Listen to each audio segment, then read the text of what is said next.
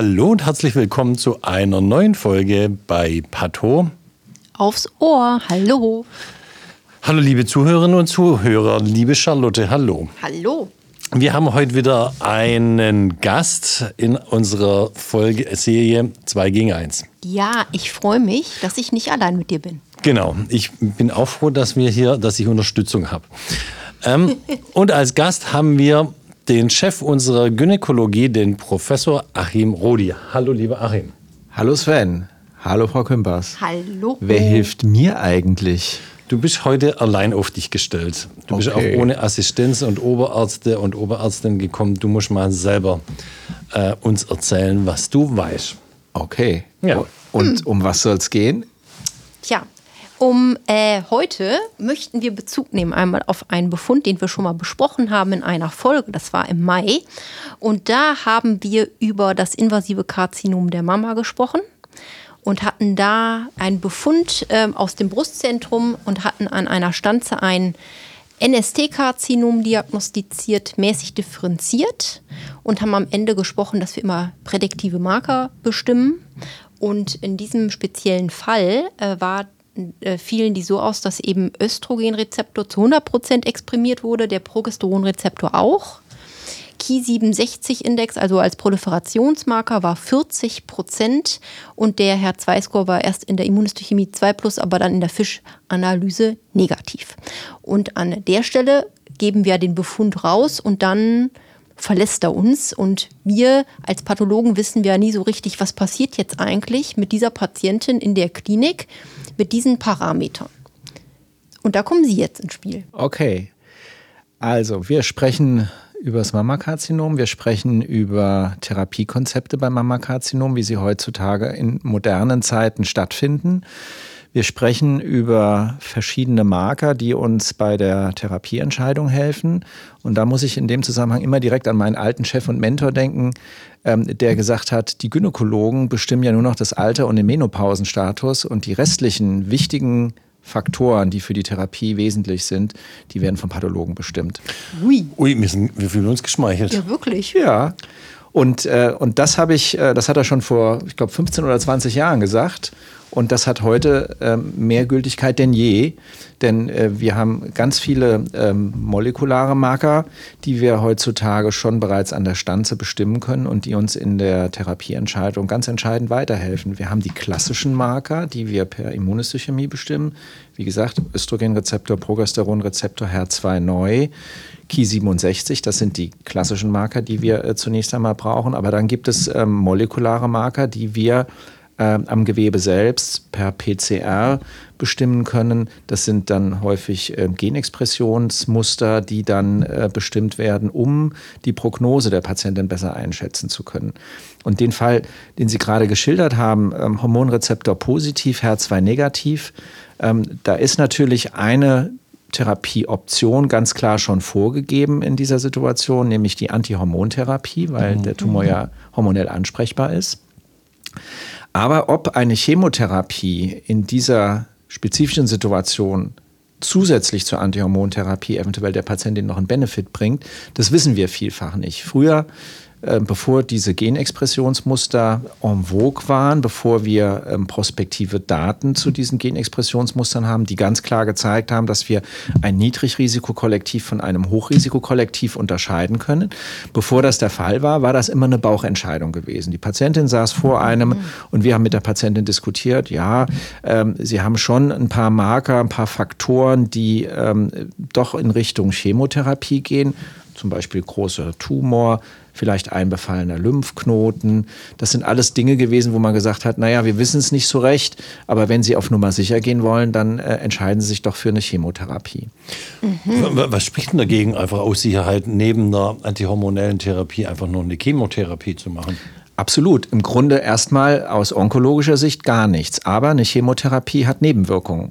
Sie hat akute Nebenwirkungen, die in der Situation der Gabe oder kurz danach äh, Nebenwirkungen machen und sie hat Langzeitnebenwirkungen. Ja. Mhm. Und die Langzeitnebenwirkungen sind äh, nicht unerheblich. Da sind zwei ganz wesentliche Nebenwirkungen zu nennen. Das ist einmal die Herzinsuffizienz, die vielfach entsteht, weil viele Zytostatika kardiotoxisch wirken, also mhm. herzschädigend wirken. Und auf der anderen Seite haben wir zum Beispiel das Risiko, dass es zu, einer, zu einem myelodysplastischen Syndrom kommen mhm. kann, zu akuten Leukämien kommen kann. Und beide ähm, Nebenwirkungen, Langzeitnebenwirkungen, sind natürlich potenziell lebensbedrohlich. Mhm. Und die akuten natürlich auch mit Haarausfall Übelkeit, Erbrechen, irgendwie sowas. Jeder hat ja so ein Bild von einer Chemopatientin vor sich. Das will man nicht unbedingt mitmachen, wenn es nicht unbedingt sein muss, oder? Deswegen so. diese Genexpressionsanalysen, äh, die mittels PCR erfolgen und eine ganze Reihe von Genen eben untersuchen, die über ERP, Ki67 und HER2 hinausgehen. Absolut. Und wenn wir über ähm, diese lebensbedrohlichen Langzeittoxizitäten sprechen, dann haben, wissen wir schon, dass das in einem doch relativ hohen Prozentsatz auftreten kann. Ich sage jetzt mal 5 Prozent, mhm. 3 Prozent.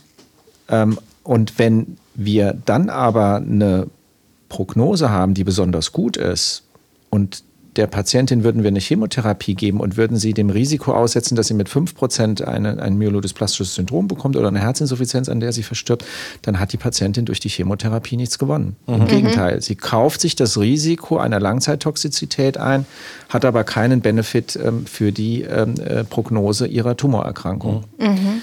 Und deswegen ähm, war es so wichtig, dass wir diese Genexpressionsmuster ähm, zur ähm, Entscheidungshilfe bekommen haben, weil hier können wir tatsächlich differenzieren. Eine Patientin, die ein, eine günstige Prognose hat, die also keine weitere Chemotherapie benötigt, die, denn die würde ja wirklich nur die Nebenwirkungen mitnehmen, mhm. aber hätte keinen Benefit für die Tumorerkrankung. Und auf der anderen Seite die Hochrisikopatienten, die zwingend eine Chemotherapie benötigen. Mhm. Da höre ich jetzt auch raus, dass eine Antihormontherapie dann besser verträglich ist als so eine Standard-Chemotherapie. Absolut. Eine Antihormontherapie macht auch Nebenwirkungen. Mhm. Also wir wissen gerade insbesondere bei den jungen Patientinnen, die noch nicht in den Wechseljahren sind, also den prämenopausalen Patientinnen, die ja häufig zu der Antihormontherapie in Tablettenform noch eine Monatsspritze bekommen müssen, die die Eierstöcke in ihrer Funktion lahmlegt. Diese Patienten werden von heute auf morgen quasi in die Wechseljahre gebracht. Mhm. Und wenn das einer 40-jährigen Patientin passiert, das ist schon ein einschneidendes äh, Ereignis mhm. im Leben der Frau. Die wird von heute auf morgen, hat sie Hitzewallung, hat sie äh, äh, Stimmungsschwankungen. Äh, na klar, die Periodenblutung bleibt aus. Das ist jetzt erstmal vielleicht bei vielen Frauen gar kein Nachteil. Aber es sind ganz viele Ereignisse. Knochendichte äh, nimmt ab, äh, Osteoporose kann ein Ereignis sein. Ähm, Gelenkbeschwerden sind ganz häufig, die unter dieser Antihormontherapie auftreten können. Also ganz viele Dinge, die die Lebensqualität massiv einschränken. Also eine Antihormontherapie ist sicherlich auch ähm, äh, mit Nebenwirkungen behaftet, allerdings nicht in dem entscheidenden Maße wie bei einer Chemotherapie. Klassischen Chemotherapie. Also da, da gilt es eben, die Chemotherapie Therapie sozusagen zu vermeiden, wo sie keinen Benefit bringt. Ja. Kann man das so mal. So ist es. Ja. Und ein, ein, zweiter Aspekt, der vielleicht immer so ein bisschen in der Diskussion auch unter den Tisch fällt, ist so ein forensischer Aspekt. Mhm.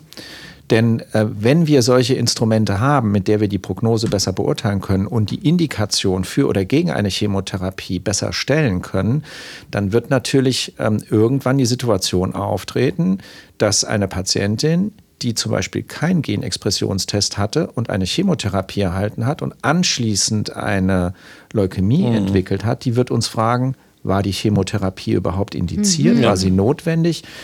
Ähm, und jetzt habe ich die Leukämie. Vielleicht äh, hätte ich äh, die gar nicht benötigt und ähm, man hätte sie weglassen können. Und die Chemotherapie hat mich jetzt quasi in die Situation gebracht, dass ich eine äh, lebensbedrohliche Erkrankung habe oder eine Leukämie habe. Umgekehrt genauso. Patientin, die nur eine Antihormontherapie bekommen hat, zwei mhm. Jahre später eine Lebermetastasierung entwickelt, die wird uns die Frage stellen, habt ihr den Test durchgeführt? Konntet ihr wirklich sicher sagen, dass man bei mir keine Chemotherapie durchführen muss? Mhm. Und das sind äh, sicherlich. Aspekte, die dann in der Therapieentscheidung ähm, nicht unter den Tisch fallen dürfen. Also du sagst zweimal, die meisten Befunde oder die äh, therapeutisch wegweisenden Befunde kommen aus der Pathologie. Aber genau deswegen haben wir dich ja da, weil wir wirklich gar nicht wissen, was man mit diesen ganzen Parametern, die wir erheben, ähm, eben anfangen können. Deswegen Ja. ist es schon mal gut, Genau. das jetzt auch zu wissen. Ja, was ich noch mal kurz fragen wollte, bei dem Befund, das war ja jetzt klar, mit, war klar, mit ER oder PR 100 Prozent, das ist ja ein klar positiver äh, Hormonrezeptorstatus.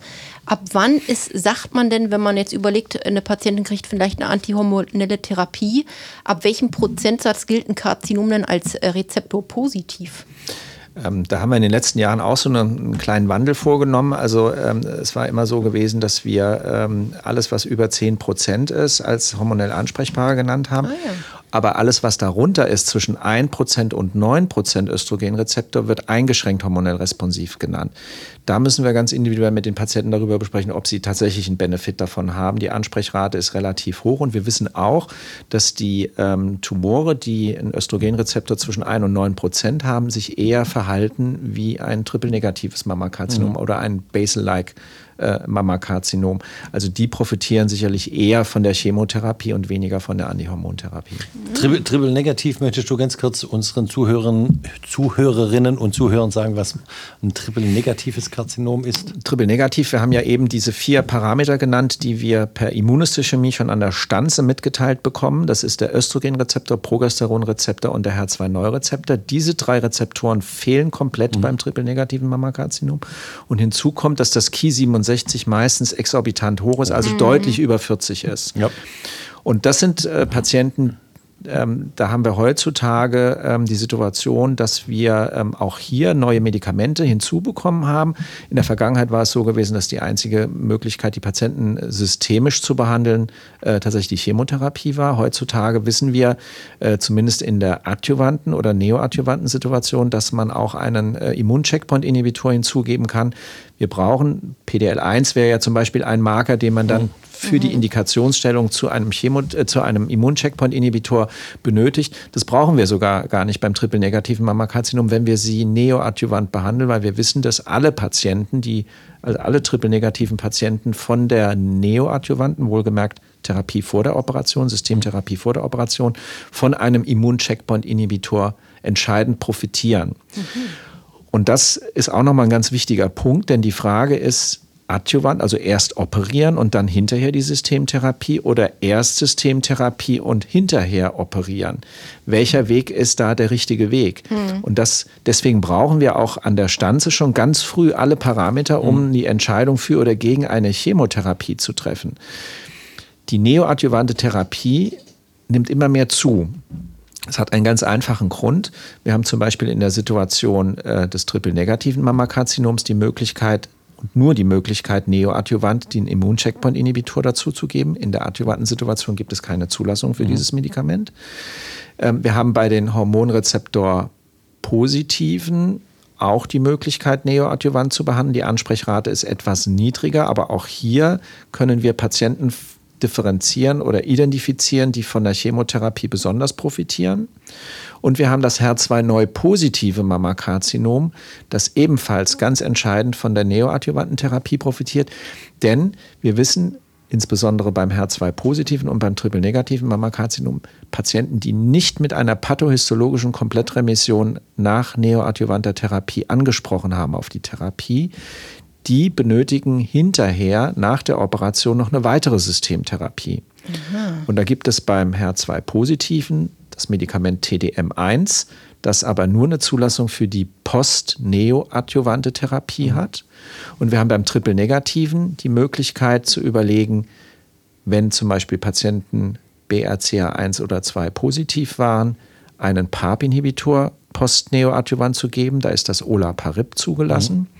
Und wir haben die Möglichkeit, ähm, eine weitere Chemotherapie post-neoadjuvant zu geben, ähm, nämlich das Capecitabine. Das sind zwei Medikamente, die allerdings dann nur zugelassen sind für die postneoadjuvante Therapie und nicht für die, Neo, äh, für die adjuvante Therapie.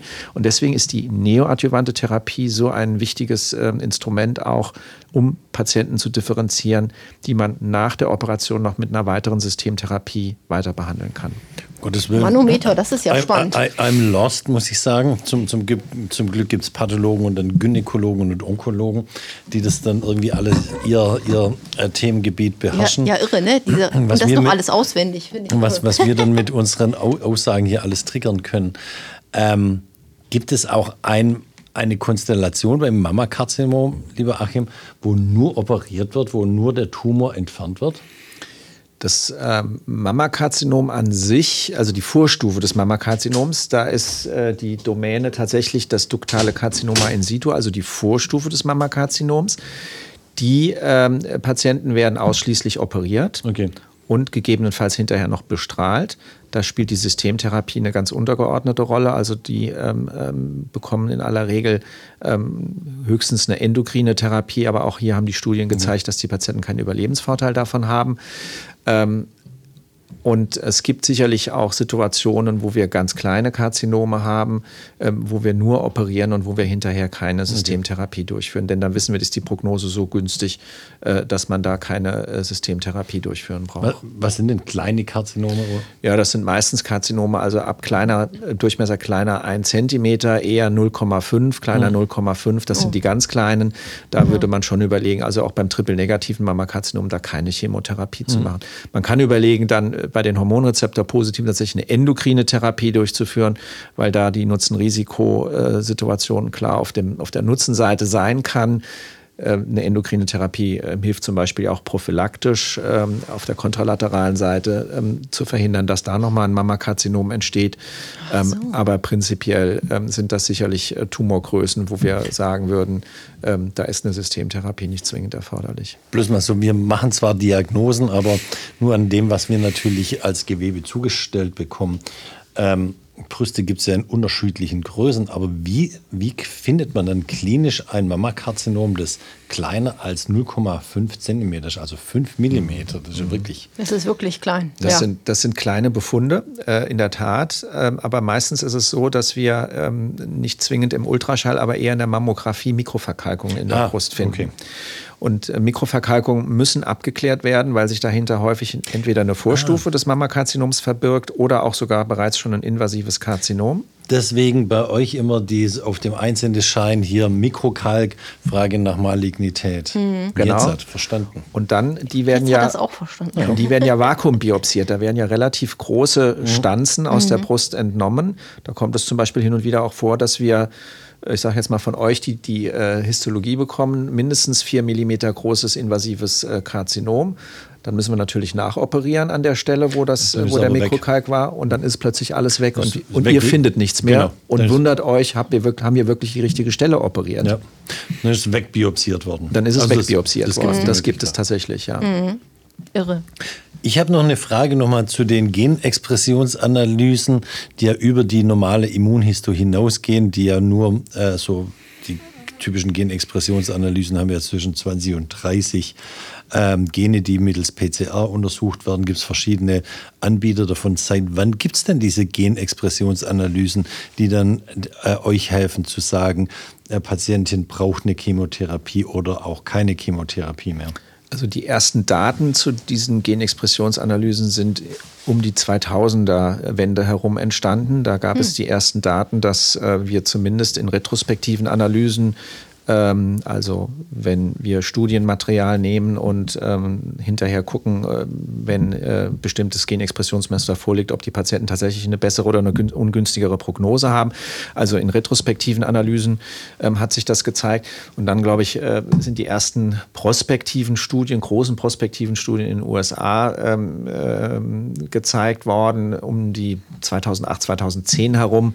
Ich habe die Daten jetzt nicht mehr genau im Kopf, aber da waren die ersten großen prospektiven retrospektiven Untersuchungen durchgeführt wird mit 10.000 Patientinnen, die alle eine Genexpressionsanalyse durchgeführt bekommen haben, alle nodal negativ waren, alle eine Tumorgröße bis 5 cm hatten äh, bis, ja doch bis 5 cm hatten ähm, und Hormonrezeptor positiv, HER2 negativ waren. Und die wurden dann äh, randomisiert. Ähm, dann gab es eine Subgruppe, die hatte ein niedriges Risiko per Genexpressionsanalyse. Die haben alle nur eine endokrine Therapie bekommen. Dann gab es die Patienten, die ein niedriges Risiko hatten äh, ein hohes Risiko hatten, die haben alle eine Chemotherapie mhm. zusätzlich zur Endokrintherapie bekommen. Und dann gab es so eine intermediäre Gruppe. Und da wussten wir lange Zeit nicht, wie wir mit den Patienten umgehen sollen. Also das heißt, da war wieder das Bauchgefühl im Spiel. Dann mussten wir mit der Patientin wieder darüber sprechen, wenn sie ein hohes Sicherheitsbedürfnis haben, dann müssen wir doch eine Chemotherapie machen. Und hier hat dann in dieser Studie eine Randomisation stattgefunden. Endokrine Therapie alleine versus chemoendokrine Therapie. Und hier konnte gezeigt werden, dass die, die ein intermediäres Risiko haben, tatsächlich nicht von der Chemotherapie Therapie profitieren. Ah, gut. Mhm. Und die sind dann quasi auch in die Gruppe der Niedrigrisikopatienten, äh, haben die Eingang gefunden. Mit einer kleinen Ausnahme Patienten, die jünger als 50 Jahre waren, die scheinen doch zumindest ähm, äh, mit einem zunehmenden äh, Risikoscore äh, von der Chemotherapie zu profitieren. Also da müssen wir immer noch so ein bisschen zurückhaltend sein. Ja, spannend. Spannend, ja. spannend. Also wir arbeiten jetzt so ungefähr seit sieben Jahren, guten sieben Jahren zusammen. Du bist ja schon länger hier in Lübeck. Ich bin jetzt seit guten sieben Jahren da. Ähm, an dem Standort, wo ich vorher war, da waren die Genexpressionsanalysen beim Mammakarzinom noch nicht so richtig durchgedrungen. Wie weit ist denn das so mit der durch dem Durchdringungsgrad, dass es diese Genexpressionsanalysen gibt, so in Deutschland. Hat es jeder Gynäkologe für seine Patientin auf dem Schirm oder gibt es da noch viel zu tun, um da eine Awareness zu schaffen? Also ich habe jetzt nicht den gesamten Überblick über ähm, die, den Durchdringungsgrad in Gesamtdeutschland. Mhm. Ähm, was ich so mitbekomme, ist tatsächlich, dass die äh, Tatsache, dass es diese Genexpressionsanalysen gibt, ähm, tatsächlich in jedem Tumorboard schon eine Rolle spielen. Mhm. Aber es gibt doch immer noch viele, ähm, die dann doch ihr persönliches Eminenzgefühl getriggertes Bauchgefühl spielen lassen mhm. und sagen, naja, das ist ein kleiner Tumor oder das Ki67 ist niedrig, ähm, da brauchen wir kein Genexpressions, äh, äh, keine Genexpressionsanalyse, da machen wir nur eine endokrine Therapie. Mhm. Also äh, da, aber wie durchdrungen das Ganze ist, weiß ich nicht. Und wir machen gerade eine Studie jetzt zu diesem Thema. Ähm, und zwar wollen wir, äh, es gibt ja den, äh, ambulanten, die ambulante spezialärztliche Versorgung. Äh, wenn bestimmte Kriterien erfüllt sind, dann dürfen oder dann übernehmen die Krankenkassen automatisch die Kosten, wenn ein solcher Test durchgeführt wird, unabhängig davon, ob man den an der Stanze oder am Tumormaterial mhm. durchführt. Und ähm, wir wollen all diese Kliniken hier in Norddeutschland, die diesen, diese ambulante spezialärztliche Versorgung, an der spezialärztlichen Versorgung teilnehmen und die sich keine Gedanken über ähm, Kostenübernahme machen müssen durch diesen Test, ähm, die wollen, von denen wollen wir wissen, wenn sie den Test durchführen, warum sie ihn durchführen und wenn sie ihn nicht durchführen, warum sie ihn nicht durchführen. Ja, das und das ist sicherlich nochmal interessant mhm. zu schauen, mhm. welche Gründe da eine Rolle spielen, ähm, warum sie zum Beispiel einen Test nicht zu ihrer Entscheidungsfindung hinzuziehen, obwohl er von den Krankenkassen bezahlt werden würde. Mhm. Spannend. Also ganz kurz zu Kosten. Was kostet so eine Genexpressionsanalyse? Kostet zwischen 2500 und 3000 Euro. Ja. Ich glaube, so ja. in dem Dreh rum. Ja. Das ist, hängt ein bisschen vom Anbieter ab, mhm. aber ähm, so in dem Dreh rum. Ich bin froh, also wir zählen ja mehr zu der Generation, wir sind hier junge Chefs, Achim, du und ich, ähm, wir sind ja viel mehr datengedriven und gar nicht mehr so eminenzbasiert. Ich glaube, das wird sich ja auch in nächster Zeit weiterentwickeln, dass man viel mehr datenbasiert vorgeht, als, als jetzt so nach seinem chefärztlichen äh, Bauchgefühl. Absolut. Aber wenn wir über Kosten sprechen, dann müssen wir natürlich darüber sprechen, dass man ähm, in dieser Gruppe Hormonrezeptor positiv, HER2 negativ in 75 Prozent, wenn wir so einen Test durchführen, in 75 Prozent der Fälle den Patienten sagen können, sie brauchen keine Chemotherapie. Mhm. Das heißt, die Kosten der Chemotherapie, mhm. die die Krankenkasse ja, ja, auch übernehmen müsste, die die Gemeinschaft, die fällt, die fällt genau. weg. Und deswegen ist das, äh, darf das keine Milchmädchenrechnung werden, sondern das ist, eine, ja, ja. Das ist schon eine, eine evidenzbasierte äh, Rechnung, die man dann da aufstellen cool. muss. Ist auch immer so, wenn, wenn wir mit neuen molekularpathologischen äh, Techniken um die Kurve kommen, die wir natürlich gemeinsam besprechen, wo, welche wir jetzt zur Anwendung bringen oder nicht, kommt auch immer gleich die Frage, was, was wollten ihr? Das ist ja so teuer, weil sonst ist ja Pathologie irgendwie immer sehr günstig gewesen. Äh, so ein paar HE- und Immunhistoschnitte zu machen, das war immer extrem günstig. Die Molekularpathologie ist teurer, aber schön, dass du es ansprichst, wirklich so, was dahinterher getriggert wird an, an teuren Therapien oder auch erspart wird Ich glaube, da ist das, was wir in der Pathologie zusätzlich kosten. Aber Sven, da sind wir doch ganz am Anfang jetzt. Ja. Äh, wir brauchen doch die äh, Informationen. Wir müssen doch diese genau. Testung durchführen, um dann äh, am individuellen Patientenfall Informationen zu bekommen. Präzisionsonkologie. Präzisionsonkologie, genau. ähm, molekulare Tumorboards. Ähm, gibt es moderne Medikamente, ja. die in der einen Situation mit den entsprechenden Genexpressionsmuster, mit dem Genmuster äh, tatsächlich äh, einen Erfolg bringen. Also das muss die Zukunft sein. Ja. Absolut. Ähm, was mir jetzt noch, noch, mal für eine Frage gekommen ist, eben ähm, bei Mammakarzinom ist ja fast alles, was man da hat, eigentlich äh, ein Karzinom, was in die Gruppe der NST-Karzinome fällt. Und ich habe mich eben tatsächlich gefragt, interessiert eigentlich noch groß, wie dieses Karzinom eigentlich heißt? Also klassisch NST oder irgendeine Die besondere Entität. Unterform oder lobulär oder interessiert zum Schluss nur noch invasives Karzinom und das sind die prädiktiven Marker und das mhm. sind die Gene mhm. und wie der Tumor im Endeffekt hieß, interessiert das äh, demnächst eigentlich noch?